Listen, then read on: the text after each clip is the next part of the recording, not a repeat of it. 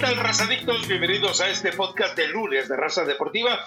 Podcast en el que ya quedan enterrados algunos aspirantes a llegar a la final y podcast en el que también estaremos obviamente revisando a los dos finalistas, Chivas y Tigres, los dos inesperados, los dos evidentemente con poco margen de optimismo, hablo de manera general, general, porque ni siquiera los chillermanos y ni siquiera los fanáticos de los geriatigres, saludos a Miguel Herrera, eh, creían que esto pudiera ocurrir. Solo esperemos que no manden a Santander de árbitro, pero recuerde que cualquier cosa puede pasar en el fútbol mexicano, sobre todo cuando se trata de manifestar el morbo. Imagínese que le anuncien usted por adelantado. La final final se juega con Santander en la cancha hasta escalofríos dan. Pero bueno, eh, mucho para platicar eh, sobre eso, sobre la junta de dueños, diría Erickson, y sobre, evidentemente, otros temas colaterales a estos partidos eh, de semifinales y, por supuesto, de la gran final. Elizabeth Patiño, pues es un mea culpa compartido. Yo no creía en Chiripaunovic, tú eras un poco reacia en creer en Chiripaunovic, tuviste fe en los Tigres, lo habíamos dicho en el sentido de que hay pasión en Tigres. Y en el otro lado, pues eran un montón de aburguesados de tu ex rey que tanto defendías y defiendes y que hoy finalmente me ha dado la razón. Es un entrenador súper inflado. Y estuvo muy emocionante, la verdad, el fin de semana con el partido de ayer. lo cierto es que en el encuentro regio fue terrible la primera mitad, el segundo tiempo igual fue malito, pero bueno, cuando termina animándose Rayados y Tigres los últimos 10 minutos, parecía que daban emociones. Imagínate toda la gente que estuvo expectante, que fue al volcán, que después en el partido de vuelta apoyó a Rayados y ver ese tipo de espectáculos y debe haber sido lamentable. Pero Rafa, yo creo que nadie, es más, lo dijiste tú, ni siquiera los chivermanos creían en que esto se iba a conseguir. O sea, sí dijeron, bueno, ya cumplimos, ya llegamos a semifinales, ya disputamos el clásico, le jugamos de tú a tú, pero en la conferencia que hace Pauno después del partido de ida, donde dice, yo a este equipo le tengo fe y yo en este equipo creo, más allá que ayer por la noche publicaba un tweet donde señalaba que nos daba calladón de bocota a todos, porque esa es una realidad, muy pocos apostaban por Chivas. Pero ¿Eso decía Paunovic? No, no, no, eso lo digo yo. Ah, ah Eso lo digo yo, eso lo digo yo. No, no, tú sabes que Pauno es muy, muy respetuoso y muy tranquilo. Pero que un extranjero te tenga que venir a enseñar cómo creer en el futbolista mexicano, eso sí me pone un poco triste, Rafa, porque creo que Pauno desde el planteamiento, desde la forma y desde cómo disputó esta semifinal del fútbol mexicano, nos demostró que sí creen sus jugadores. Nunca tuvo miedo, fue calculador cuando lo tuvo que ser, retrocedió cuando también el rival, que evidentemente tenía calidad, lo fue echando para atrás, pero lo supo resolver mediante personalidad, mediante orden defensivo. Entonces, realmente lo de Pauno sí es para que se reconozca cuando un entrenador realmente cree en sus futbolistas, porque yo creo que esto fue totalmente cierto, ¿no? No es que salen y te venden humo y sí, mi grupo de jugadores y doy todo por ellos y confío en ellos. Realmente creo que Pauno sí lo hace y lo dice porque lo siente y porque se lo puede transmitir a este grupo de futbolistas. Ahora, pues Chivas dejó al América en el camino, lo entiendo. Es importante haber ganado esta semifinal, pero si no es campeón, pues de todas maneras necesitamos, creo que necesitamos para seguir hablando de este buen proyecto y de que va con una evolución importante, que Chivas pelee. Sí, necesitamos todos parte de la evidencia para hablar del trabajo de Pablo, que esto se pueda pues la misma persona que tú aquí hablando de fútbol. Por eso. De igual a igual. Nosotros no, necesitamos nosotros no podemos hablar en primera persona. no somos partícipes. Rafa, ¿Tú eres partícipe? Necesito ver en la final parte del trabajo de Pauno para después hacer un análisis y venir aquí y platicarle a la gente lo que yo observo, lo que yo puedo percibir, ya de que sea verdad o que sea mentira. Yo no estoy diciendo que tengo la verdad absoluta, como tú comprenderás, pero sí necesitamos, seguir viendo esta versión de Chivas dentro de la evaluación de Pauno. Bueno, Si a ti no te importa y solo ves los resúmenes y vienes y hablas del ex, ex, ex Rey Midas, es tu problema. Yo sí necesito ver y evaluar el trabajo de los equipos del fútbol mexicano para venir y hablar aquí. Yo sí, si tú no, es tu problema. o sea, aquí no tienes razón. Lo que tú tienes que entender. Necesito, necesito. Ah, así sí. Y, tampoco, ¿eh? A ver, lo que pasa es que tienes que entender que tú no eres protagonista, tú no eres partícipe, eh, tú no intervienes, tú podrás ver, podrás analizar y podrás consignar, pero eh, ahora caes en lo mismo que es que nuestra selección, es que nuestro equipo, no, no, no, no, eh, ahí debes aprender la cautela, el respeto y sobre todo la prudencia de no empezar a hablar en primera persona cuando tú no eres actor de la película. Lo que yo digo. tú no eres ni actor. Yo quiero a Rafael Ramos. uno no es actor, no es ni actor de reparto y tú no eres ni actriz de reparto en, lo que pasa en la cancha. Entonces, respetemos lo que pasa en la cancha. ¿Cómo se va a desarrollar Guadalajara ah, al final del fútbol ah. mexicano para hacer una, una cosa es que, del trabajo de Pauno y venir y platicarlo aquí, nada más? Eh, eh, insisto, no eres ni actriz de reparto de lo que ocurre en la cancha. Lo que ocurre en la cancha es estrictamente de los que se visten de corto y de los que están en la banca. Uno podrá ver, podrá revisar, podrá analizar y venir ir a comentar, pero, pero eh, querer, ponerse camisetas y uniformes, eso no va. Pero bueno, a ver, eh, puntualmente, aquí ocurren dos cosas en el caso de Chivas. Una, mientras Paunovic se puso a jugar ajedrez en la cancha, aquello fue magnífico. Pero la respuesta del Tan Ortiz, él estaba jugando a las damas y con corcholatas. O sea, la verdad es que la dimensión entre un entrenador y otro, más allá de que no podemos soslayar ni remotamente lo que significó eh, la expulsión de Álvaro Fidalgo, pero también después de la expulsión de Álvaro Fidalgo, la forma en que entra en histeria el Tan Ortiz eh, es totalmente lamentable.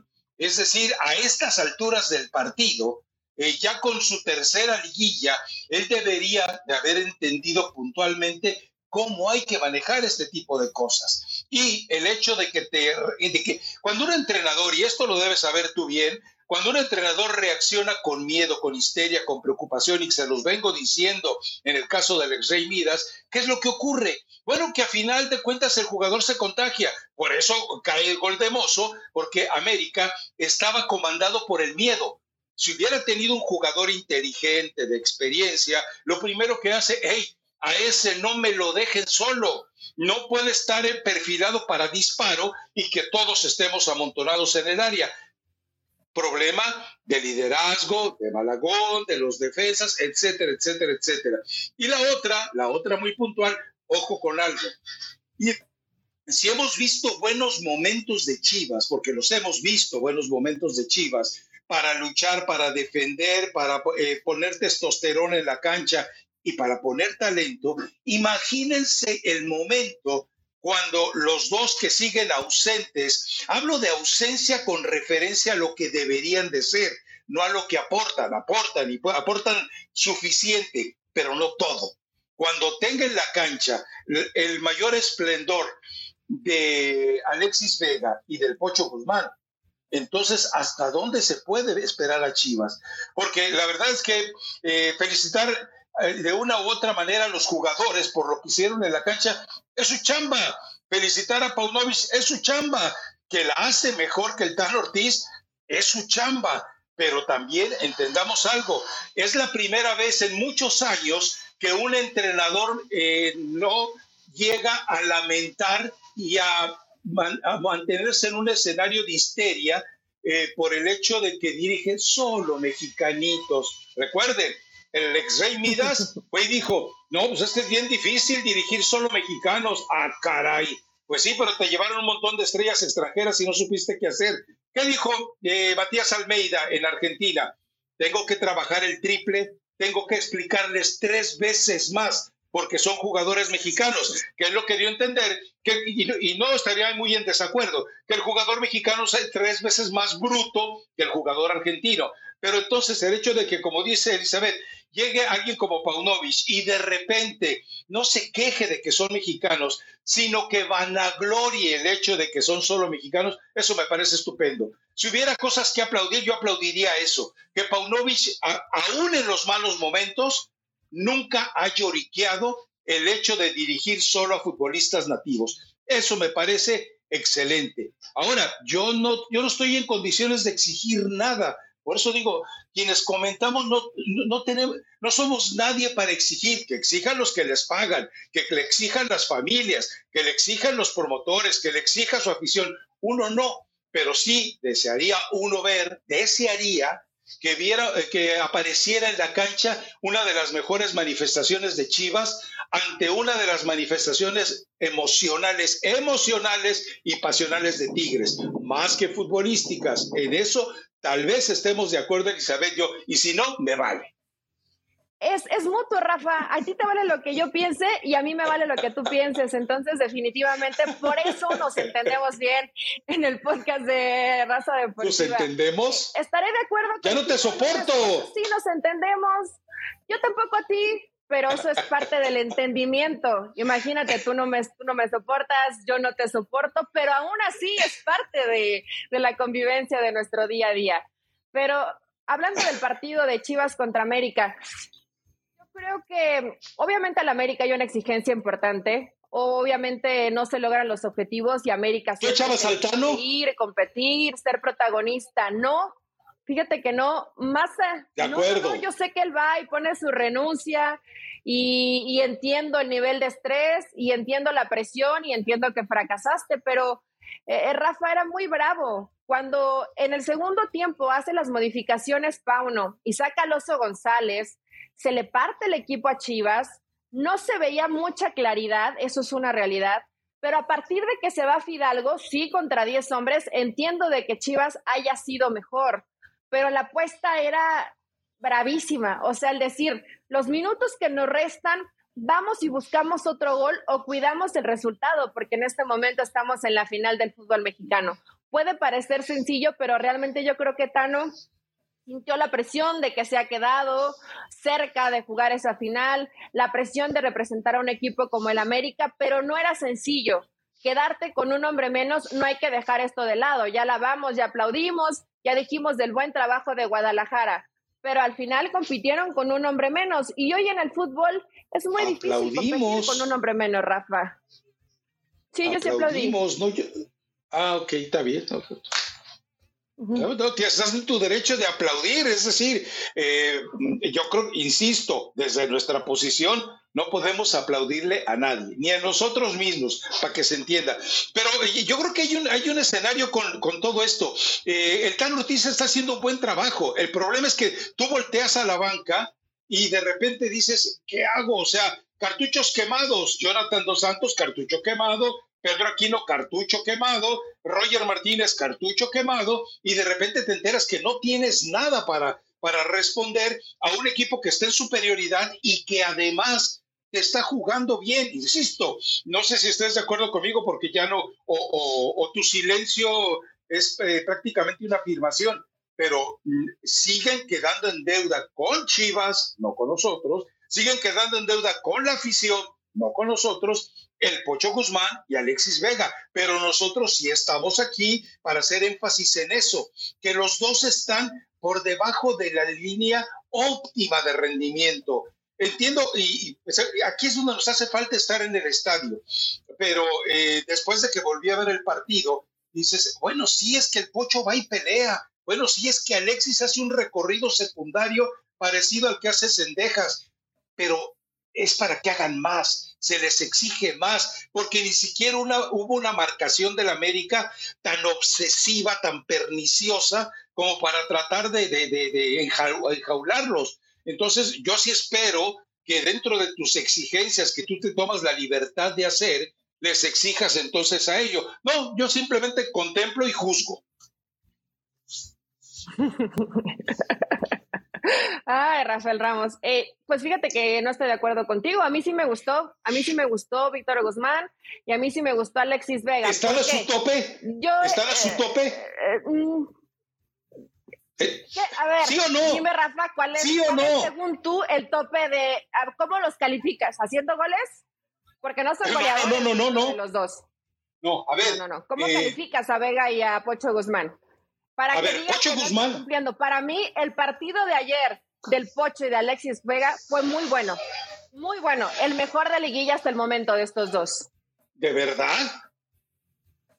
A ver, recuerda que hubo algo. En el momento en el que tuvieron que hacer trabajo defensivo fue cuando América precisamente retomó el control. Es decir, hacían trabajos de persecución, pero no de recuperación. Ahí hay un abismo que no sé si en las academias Vázquez y Lucita te capacita de la Federación Mexicana de Fútbol te lo enseñaron, pero ahí es donde me parece que los dos están un poquito en deuda. Al frente, Alexis Vega, de repente eh, lo ves con esa capacidad para esconderse y, esperar que le entreguen el balón detrás del defensa. No, muchacho, tienes que marcar eh, la línea de seguimiento de la jugada y no lo hace. Ocho Guzmán, a ver, eh, yo pregunto algo, no lo conozco así de persona. Yo no puedo decir si es un tipo listo o no es un tipo listo, pero ya después de cinco partidos en el que lo han querido colocar en una posición nueva, o no quiere o no puede o no sabe entender de qué se trata. Yo espero más de los dos. Eli, no los apapaches, no los. Por eso el jugador mexicano termina fracasando en los cuartos partidos por gente como tú. Hoy resulta, hoy resulta que Rafa Ramos dice que porque no le marca la línea de pase no fue un gran partido de Alexis Vega. No, no estoy de acuerdo contigo. es uno de los detalles porque físicamente es uno de los detalles. Pero en situaciones de presión, donde no se volvieron locos, donde se apoyaron, donde ayudaron al equipo, donde no desperdiciabas jugadas a lo loco, como muchas veces le puede llegar a pasar por falta de madurez, por falta de tranquilidad, y le había pasado Hablando de... a Guzmán y le había pasado a Alexis Vega durante la liguilla, no les pasó ayer no les pasó ayer. Yo creo que fue un partido de un muy buen nivel, tanto de Víctor Guzmán como de Alexis Vega. ¿Qué esperamos siempre de Alexis Vega, tal vez, por la calidad individual que tiene? Que se quite dos, tres jugadores, que haga una jugada espectacular y pueda definir. Sí, a lo mejor lo hemos visto hacerlo ah, en algún momento y, quisiera a la afición verlo. Gracias. Pero no es la única forma en cómo se va a medir Alexis Vega es muy barata, es muy barata ese, esa opción o ese análisis de pensar que porque no se llevó a tres o cuatro jugadores, no dio un buen partido Alexis Vega, Rafa, pero bueno, está bien, es tu análisis, y yo lo respeto, no estoy de acuerdo contigo. Vega y Guzmán ayer jugaron bien. Ok, a, lo que yo, y, parece que no escuchaste mi planteamiento, es que lo que debe de esperarse, lo que debe exigirse, no por parte de nosotros, por parte de la afición, de los quienes, de quienes les pagan, de su eh, técnico, bla, bla, bla, es que rebase la línea de rendimiento que nos han dado. Y yo no lo he visto de ninguno de los dos. Los dos, por ejemplo, a ver, eh, estuvieron los dos en condiciones y posición de gol y no la aprovecharon. Entonces también entendamos algo, que a ellos no los llevaron a, a sudar, a ellos no los llevaron a transpirar. Ellos no son escena, ellos no son el epítome de la transpiración, sino de la inspiración y hasta hoy, en lo personal, me parece que le están debiendo a quien le pagan. Perdóname por yo no andar eh, conformándome con tan poco con futbolistas que te han demostrado que técnicamente están dotados para más. Eh, entiendo que era, un, eh, que era un clásico, entiendo que era una semifinal, entiendo que era el Estadio Azteca y entiendo que todo eso, a final de cuentas, te cohibe en lugar de exaltarte. Pero yo sí espero jugadores exaltados, jugadores que, digan, yo hoy me voy a convertir en la figura del partido. Vamos, si todos tuvieran ese temperamento de querer convertirse en protagonistas, por ejemplo, de Beltrán, otra historia sería para este Guadalajara con esos dos jugadores, ¿eh? No, yo creo que no. La historia probablemente no hubiera sido feliz Rafa, hemos hablado aquí de que de pronto Beltrán peca demasiado de personalidad. Que le falta mucho. Unos bandazos muy gachos en este podcast. a ver, a ver, a ver, espérame, espérame, espérame. Yo luzco Yo eh, quiero brillar. Yo soy el salvador de Guadalajara. Este es que no, no confundas, Eli. Estás confundida aquí. Yo no estoy hablando de todo lo que le falta aprender a Beltrán. O sea, Beltrán es un jugador que ya debería haber madurado y todavía le falta entender mucho de lo que ocurre en la cancha. Hablo de la disposición, hablo de, la personalidad, hablo de, de sentirse capaz de enfrentar a cualquier adversario, pero le falta aprender mucho. Ayer, por ejemplo, hay una jugada por derecha en la cual él, en lugar de ir a, abrir un escenario en, eh, en, la defensa contraria, va y se junta tratando de ayudar al Cone. Y dices tú, ¿pero para qué? O sea, el Cone no necesita que le ayudes con la pelota, el Cone necesita que le limpies el territorio. Esas son las cosas que le falta aprender a Beltrán. Pero, pero, pero en la actitud, en esa personalidad, decir, a mí tú me eh, haces los mandados, eso sí siento que le hace falta al Pocho y siento que le va... A ver, te voy a dar un ejemplo. El mejor partido de Alexis Vega en la Copa del Mundo, ¿contra quién fue? Contra Argentina. Porque ¿qué era lo que tenía que hacer? Deshacerse en pulmones y no en talento. No, yo, yo creo que nadie quiere en Guadalajara un futbolista que se desgaste, sino un futbolista que desgaste con creatividad al adversario. Pero ¿sabes qué? Estoy contento de que hoy no nos ponemos de acuerdo en nada. Nada. Nada. Hoy sí, aleluya, aleluya. Absolutamente nada. No, no coincidimos en nada, pero eh, ¿sabes en qué sí coincidimos? En que hemos hablado de que el trabajo de Chivas ahí está, ¿no?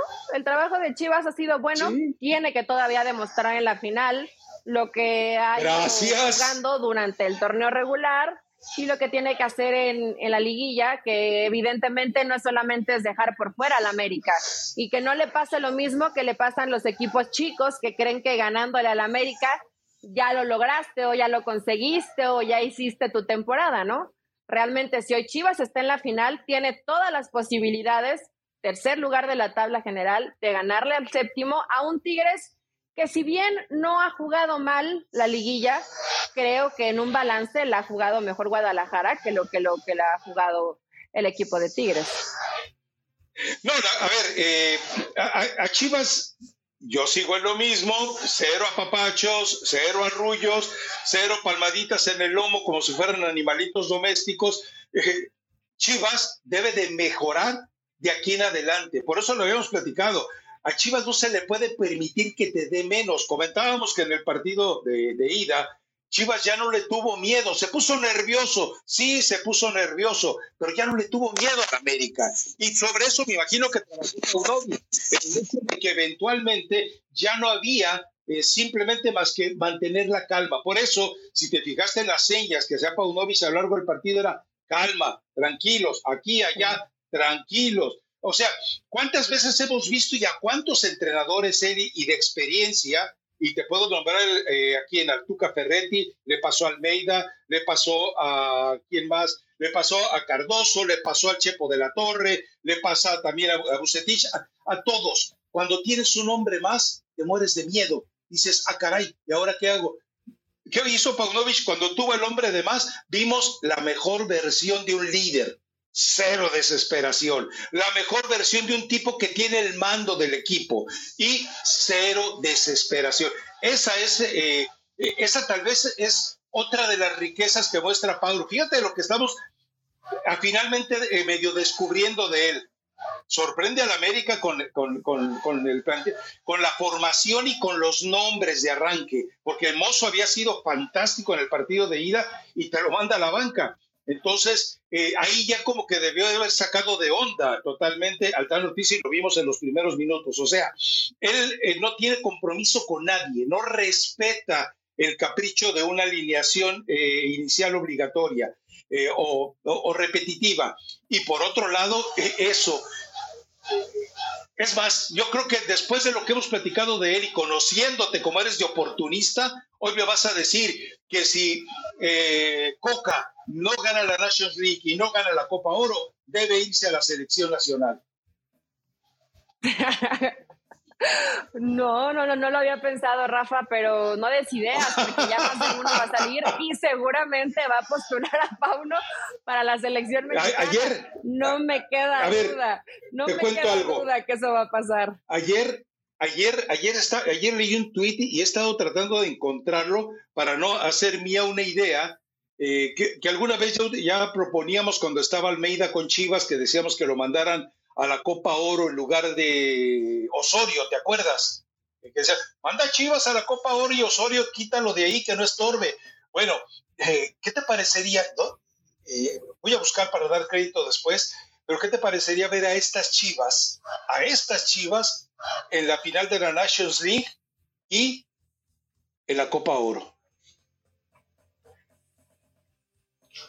Con un par de refuerzos Sí, sí, sí, obviamente te necesitarías probablemente otro arquero, otro arquero por, por si el guacho de pronto entra en pánico, que ha tenido sus momentos complicados durante el torneo, pero un centro delantero también lo necesitaría este combinado de Chivas, pero pues Rafa no estaría mal. Realmente no, no sería la primera vez que un entrenador hiciera esto, ya lo hemos hablado aquí, lo hizo en su momento Miguel Herrera, cuando junta a León y América y hace... Para aquella vez fue emergencia. Hacer la Copa del Mundo. Aquella vez fue emergencia, pero hoy pues te adelanta mucha chamba. Es que dentro de la... a ver, imagínate. Yo creo que sí hay emergencia, ¿eh? Ya hay emergencia. A ver. No dentro del proceso que no te vas a quedar fuera de la Copa del Mundo, pero sí de resultados. A ver, Elizabeth, haz un ejercicio, cierra los ojos, ponte los dedos en las sienes e, y visualiza. Entra a Mauri Vergara a la junta de dueños. Entra vestido con un traje blanco, como diría Bilardo, y con una camisa roja. Y les alza la voz y les dice, quiero que mi equipo, con Córdoba y alguno otro añadido, esté en la, en, la, Final Four de la Nations League y en la Copa Oro. Así, así. Estoy imaginando a un Mauri Vergara desconocido. Jorge Vergara lo habría hecho, ¿eh? Jorge Vergara habría entrado y hubiera dicho, aquí está el equipo que debe jugar la, la Final Four y la Copa Oro. Pero pues es, es a Mauri. Para empezar, el outfit es espantoso, ¿no? Ya llegando de blanco con camisa roja ya se espantó. ¿No te sabes la historia? Pensé que iba a estar... ¿No te sabes la historia? Cuando, ¿Así llegó el señor Vergara en algún momento? No, no, no, no, no, no. ¿Con rojo? Cuando Carlos Salvador Vilardo gana la Copa del Mundo, eh, bueno, antes de ganar la Copa del Mundo, él dice, si somos campeones del mundo, me voy a comprar un traje blanco, unos zapatos blancos de charol, una camisa roja, un clavel en el ojal y voy a caminar por la avenida Corrientes hacia el obelisco. O sea, estamos hablando de la avenida más importante de Buenos Aires y el monumento más importante de Buenos Aires. O sea, eh, eh, eh, lo que decía Bilardo en ese momento era, hey, le voy a gritar a todo el mundo quién soy yo. Por eso yo decía, entra Mauri y di, hey, Aquí mando yo. Emilio, cállate. Esta es la selección nacional. Pero yo sé que no va a pasar, pues sé que no va a pasar. Me encantó. O sea, imagínate el outfit y además decirle, Emilio, cállate. Yo tengo al grupo que va a salvar a la selección mexicana. Imagínate que pasara eso. Digno de una película de Amaury Vergara, no va a pasar, Rafa, lamentablemente. Pero o de la Rosa de Guadalupe. Muy bonito de ver o de la Rosa de Guadalupe que le gustaría mucho más a Emilio y de pronto sentir el aire de la rosa que mueva ese cabello medio largo de Amaury Vergara. Podría ser parte de lo que suceda en la Junta de Dueños, pero no, no. ¿Has visto algún capítulo de la pues, Rosa de Guadalupe? ¿Tú has visto algún capítulo de la Rosa de Guadalupe? Oh, por favor, ¿en serio? ¿Tú no lo has visto? Es que cuando la Rosa de Guadalupe va a hacer el milagro, se ve una rosa, creo que casi siempre es blanca, creo que es blanca, y empieza a correr el viento y te mueve el pelo y se hace el milagro. ¡Wow! Ah, bueno. Ahora, ¿qué las rosas blancas no son eh, símbolo de desprecio? ¿O es de pureza? No sé, no sé, se me borró, se, me borró la, mente. Ah, ok, perfecto. ya no nos alejemos. Por eso no te acuerdas. Gracias, Eli, gracias. bueno, eh, dejamos ya el Chivas contra América, dejamos ya tus fantasías sobre Chivas, dejemos ya el sepelio de la América, espero que no echen al Tan Ortiz, creo que es lo único que estamos de acuerdo, y que eh, se deshagan de Araujo, se deshagan de Caquino, se deshagan de Roger Martínez, se deshagan de Viñas, se deshagan de siete, ocho jugadores que nada más están ahí estorbando y que lleguen verdaderos refuerzos al equipo de las Águilas de la América. Pero bueno, eh, el otro Eli, eh, ¿te acuerdas que lo platicamos en la época de Ciboldi con Cruz Azul? Y lo platicábamos también en el caso de Veracruz que salió adverso y ahora le volvió a pasar a Ciboldi. Y eso creo que es un, es un buen síntoma de Ciboldi. Cuando hay que eh, cuando hay que levantar al equipo, él se queda calladito. Cuando hay que conseguir una manifestación suprema del temperamento de los jugadores, él se queda calladito. Lo que me estaba platicando mi fuentecita, que ya me tenía olvidada dentro de Tigres, olvidado, perdón, me dice que eh, todo el manejo emocional del equipo en el partido de ida y en el de vuelta fue de Guiñac, fue de Lagual Guzmán, fue de Pizarro y fue de Rafa Carioca que ellos incluso han estado intercediendo por Vigón y por Córdoba. Por eso, eh, y Siboldi, a ver, me parece que cuando eres un buen gestor de vestuario y aparte planificas un partido de manera eh, coherente, bueno, me parece muy bien. O sea, yo creo que el entrenador a veces conoce sus límites. Digo, lo vimos con Osorio. Osorio antes de salir con Alemania, ¿quién le dejó la, la arenga? A Rafa Márquez porque bueno, porque tenía más personalidad y profundidad en las cabecitas de los jugadores que lo que podía tener él. Entonces, eh, si hay que hablar de un milagro de los geriatigres, saludos otra vez a Miguel Herrera, de, de estos tigres decrépitos, saludos a Miguel Herrera, pues lo vimos, o sea, son jugadores cansados, de piernas avejentadas, pero tienen un corazón enorme, él, y, lo, de, y lo de Córdoba, eh, han notado en los cinco juegos más recientes eh, con Tigres, desde el repechaje y en la liguilla. ¿Cuándo habíamos visto el despertar de este jugador?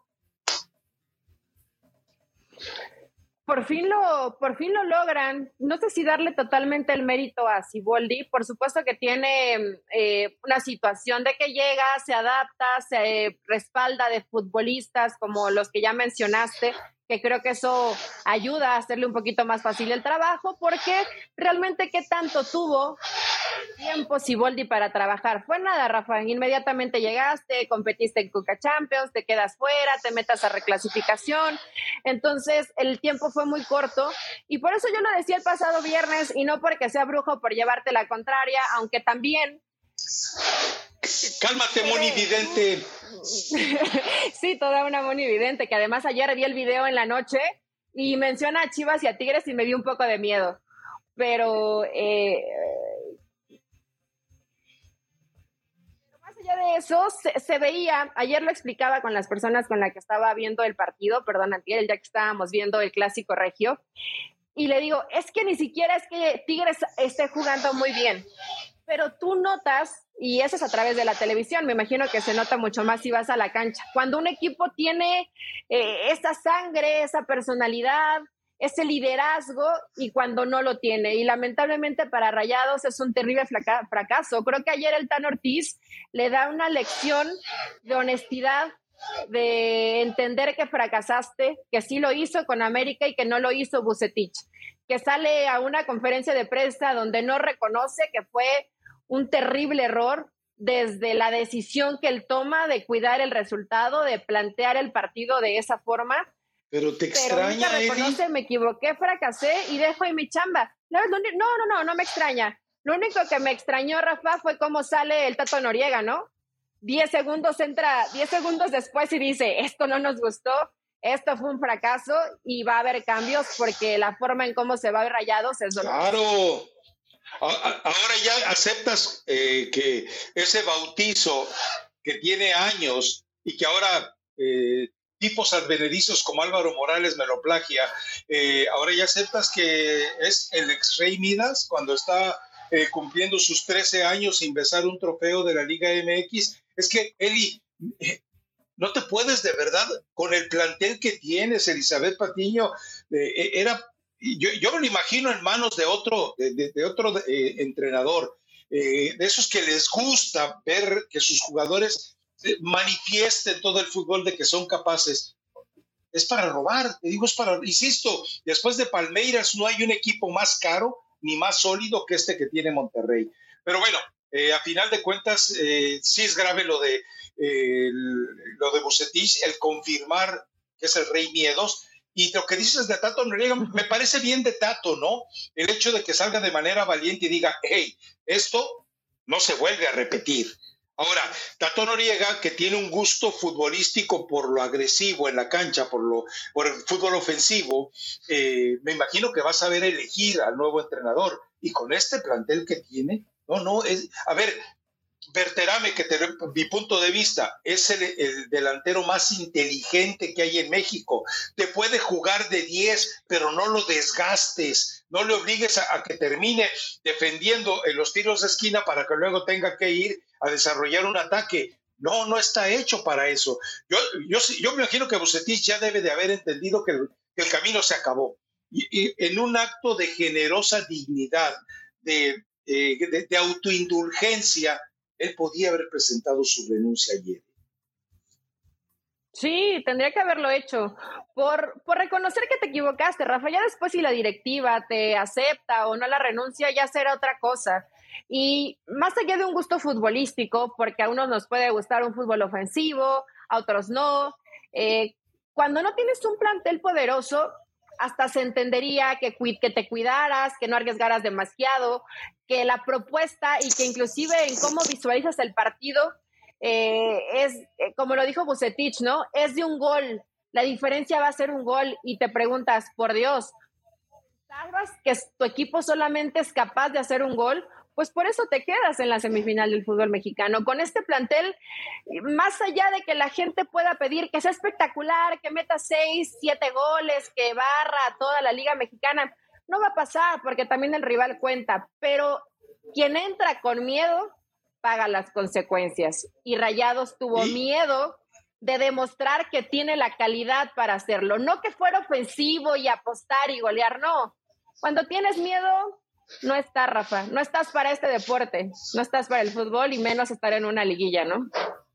Eh, me da gusto que te, que te subas al autobús del ex Rey Midas y también eh, eh, él demostró algo, que durante todo el torneo no trabajó o si trabajó no supo hacerlo porque, digo, lo veníamos comentando desde hace semanas, eh, no le veíamos una idea colectiva al equipo de Tigres, eh, al equipo de, Rayados, y seguimos eh, en los tiempos de crisis o en los tiempos de suficiencia, nunca le vimos una actitud táctica al equipo, nunca le vimos la capacidad de decirte, hey, yo juego a esto.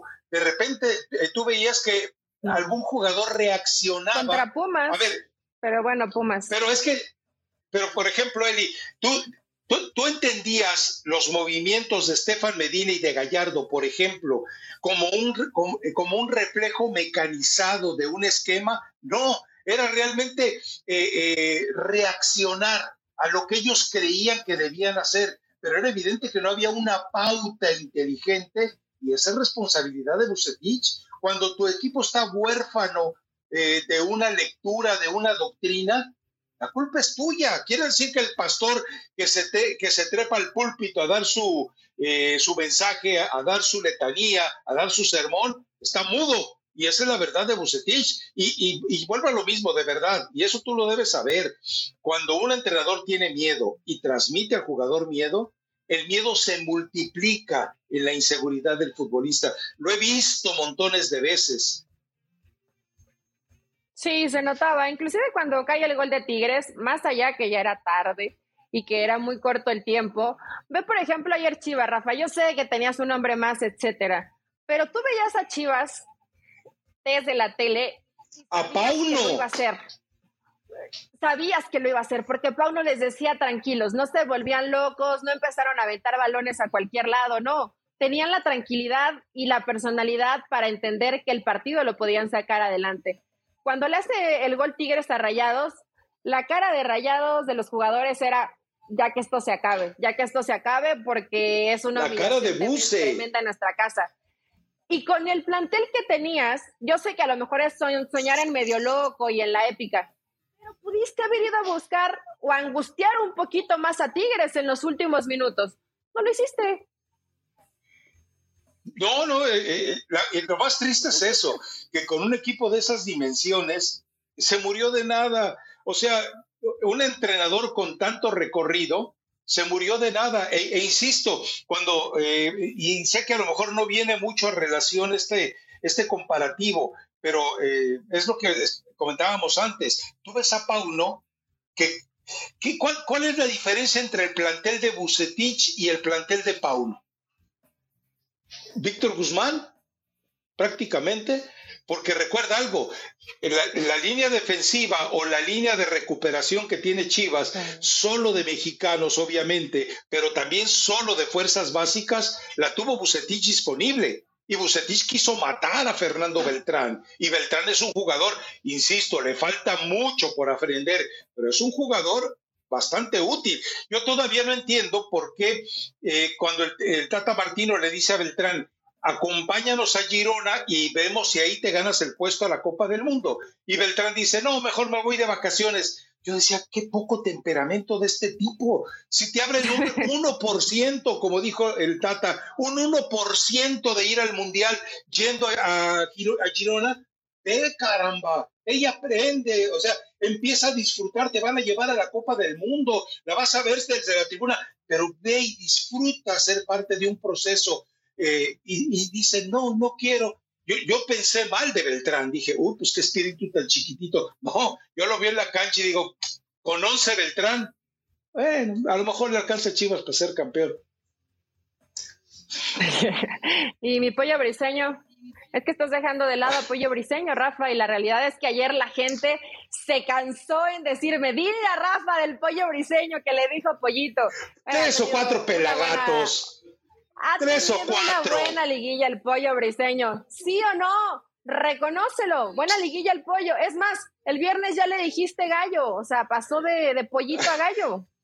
No, dije que era gallina, que todavía le faltaba. Eh, es que, a ver, e, en el ciclo eh, biológico de la relación marital gallos y gallina, ¿quién pone los huevos? La gallinita. La gallinita briseño, punto. No necesito explicarlo. Pero eh, eh, es que ese es otro de los valores agregados de Pauno. O sea, Briseño estaba rasurado, era conflictivo, era un, eh, era un, cáncer del vestidor. y, a final de cuentas resulta que se convierte en un jugador importante. No, bueno, es que recuerda, no se dio, no se dio de jaloneos con el chino Huerta, no se dio de jaloneos con Ormeño, es decir, era un tipo que, que, que todo eh, eh, todo lo que traía dentro se desquitaba con los compañeros. Pauno le encontró la manera de que eh, se desquitara con los rivales. o sea, Briseño tiene que tener algo. Recuerda que fue considerado uno de los mejores defensas centrales en Portugal. Y después que lo ves con Chivas dices, pero, pero Portugal, ¿qué están viendo, caramba? Bueno, pues ahí está la situación. Pauno logró rescatarlo. Algo que Bucetich ni si, le daba flojerita, pues. Y Marcelo Michel y Año, pues era, sí sabe lo que le hacían los jugadores a, Marcelo, ¿no? Eh, cuando estaba dirigiendo el entrenamiento, cuando estaba dirigiendo el entrenamiento, le aventaban la pelota adrede. ¿Para qué? Pues para que es quedara en evidencia que Marcelo Michel Año con la pelota está peleado. O sea, es un tipo con un coeficiente intelectual superior al de todos los jugadores, pero está peleado con las patas y el balón. O sea, entonces le, mandaban el balón y veía que sufría para controlarlo, se le iba, eh, le rebotaba y se reían de él. Entonces, eh, eh, esas son actitudes deshonestas del jugador, estarás de acuerdo conmigo, ¿no? Sí, no, no tendrían por qué haber exhibido de esa forma a Leaño en su momento, porque bueno, no, no, es más, grandes entrenadores no fueron jugadores o no fueron jugadores destacados y eso no te hace eh, ni mejor ni peor de té, pero pues luego el jugador es medio manchadito. Ahí tuvo que tener la disciplina Leaño para mandarlos al carajo en el momento en que se estaban burlando de él. Perdón. No lo, no lo hizo, no lo hizo. Perdón. No lo hizo en su momento, pero hoy la versión de Briseño ya es muy distinta, Rafa No, no, no te des golpes de pecho. No lo hizo en su momento y hoy la, versión de Briseño es buena y de varios jugadores más, eh, inclusive en la defensa, ¿no? Hoy ves con otra personalidad a Sepúlveda, al Chiquete, Mozo, Mozo también ya se acordó que es Mozo y que jugaba bien en un momento con Pumas, entonces eh, con las cosas bien, Tigres es un equipo que está motivado, que bien lo comentabas, tiene gente con mucha experiencia, Guiñac, eh, eh, Nahuel, que puede caernos bien o mal, pero es un tipo que tiene la personalidad, que se ha equivocado. ¿Qué regadota volvió a, ¿qué regadota volvió a dar? En los dos partidos. Sí, se ha equivocado, se ha equivocado, pero pero se ha salvado, entonces tiene que estar mucho más atento en ya en la ¿Quién gana el de ida? Y ¿Quién gana el de ida? De ida. Ahí vas a subirte a la chiripaunometa.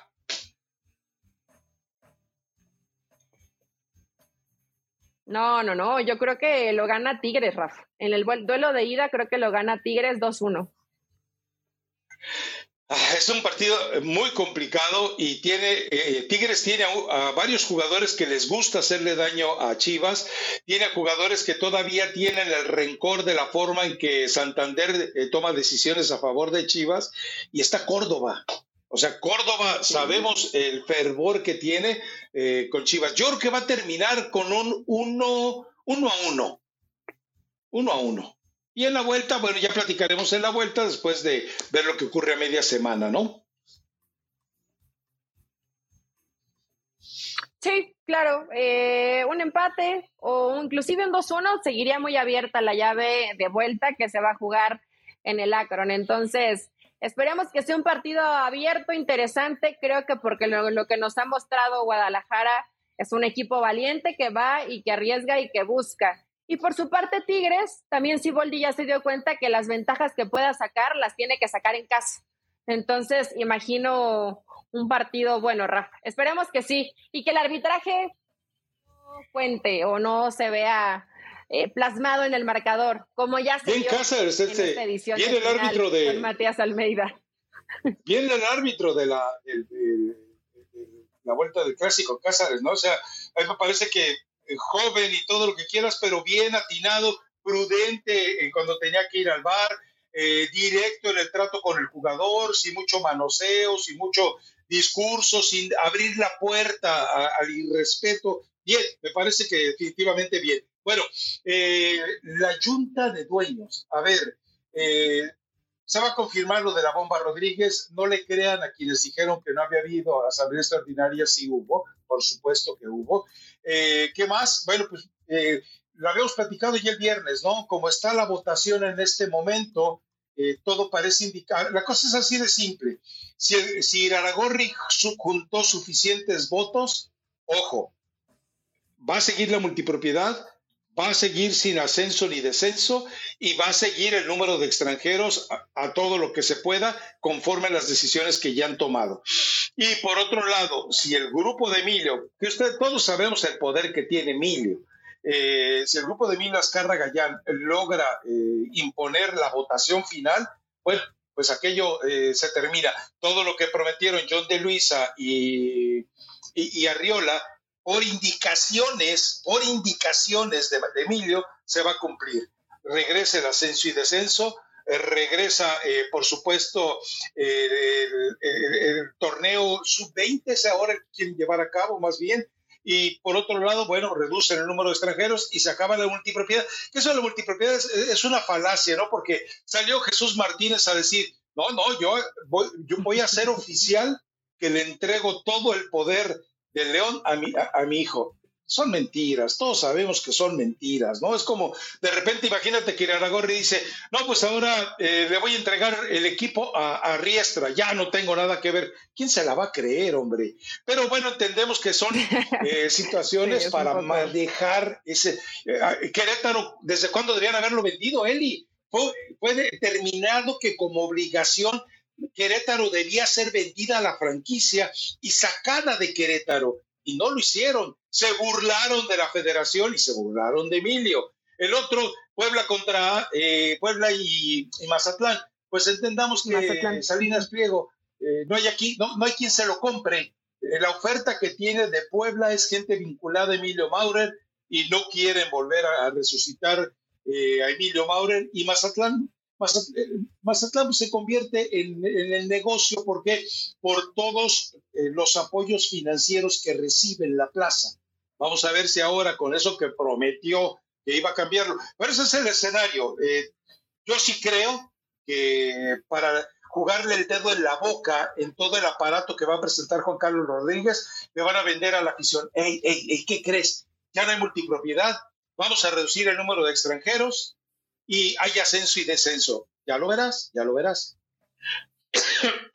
Lo quiero ver, lo quiero ver porque yo creo que no va a haber ningún cambio. Creo que todo va a seguir ah, siendo igual. Por lo que escuché eh, a Armando Martínez, probablemente en el tema de la reclasificación lo reduzcan un poco a que no sean 12 los que terminen entrando dentro de esa reclasificación, sino que sean 10. Entonces, que lo, que lo jugaran menos equipos, evidentemente, y dejar de consentir la mediocridad. Entendible porque un grupo importante, en el caso del Grupo Pachuca, se quedó por fuera por el tema de la reclasificación. Yo creo que todo lo demás, Rafa, va a seguir igual. Y si no va a seguir igual, va a ser un poco más de lo mismo, pero maquilladito. O sea, te lo van a vender de, mira, en cinco años ya va a haber un extranjero menos y en tres años regresa el ascenso y el descenso y en diez años se acaba la multipropiedad. Recordemos algo, ¿eh? Decio de María anunció que en 2019 terminaba la multipropiedad. Estamos a 2023 y no ha pasado absolutamente nada. Ojo, eh, con la bomba Rodríguez ahí metido y posiblemente quedando fuera aires de purga, es muy probable que se le haga oficial a Diego Coca, no ganas, eh, no le ganas a Estados Unidos en la National League y no ganas la Copa Oro, te me vas. Sobre todo porque Hudson, el entrenador de Estados Unidos, y me parece extraño, ¿eh? pero cada quien tiene su percepción. Hudson ha dicho, vamos a utilizar lo mejor en la Nations League, lo cual va a ser complicado para México, y la Copa Oro van a jugar con el equipo B, que fue el que precisamente ganó la, eh, la pasada Copa Oro. O sea, eh, el Hudson cree que con el proyecto que alguna vez tuvo Bradley le va a alcanzar para volver a repetir.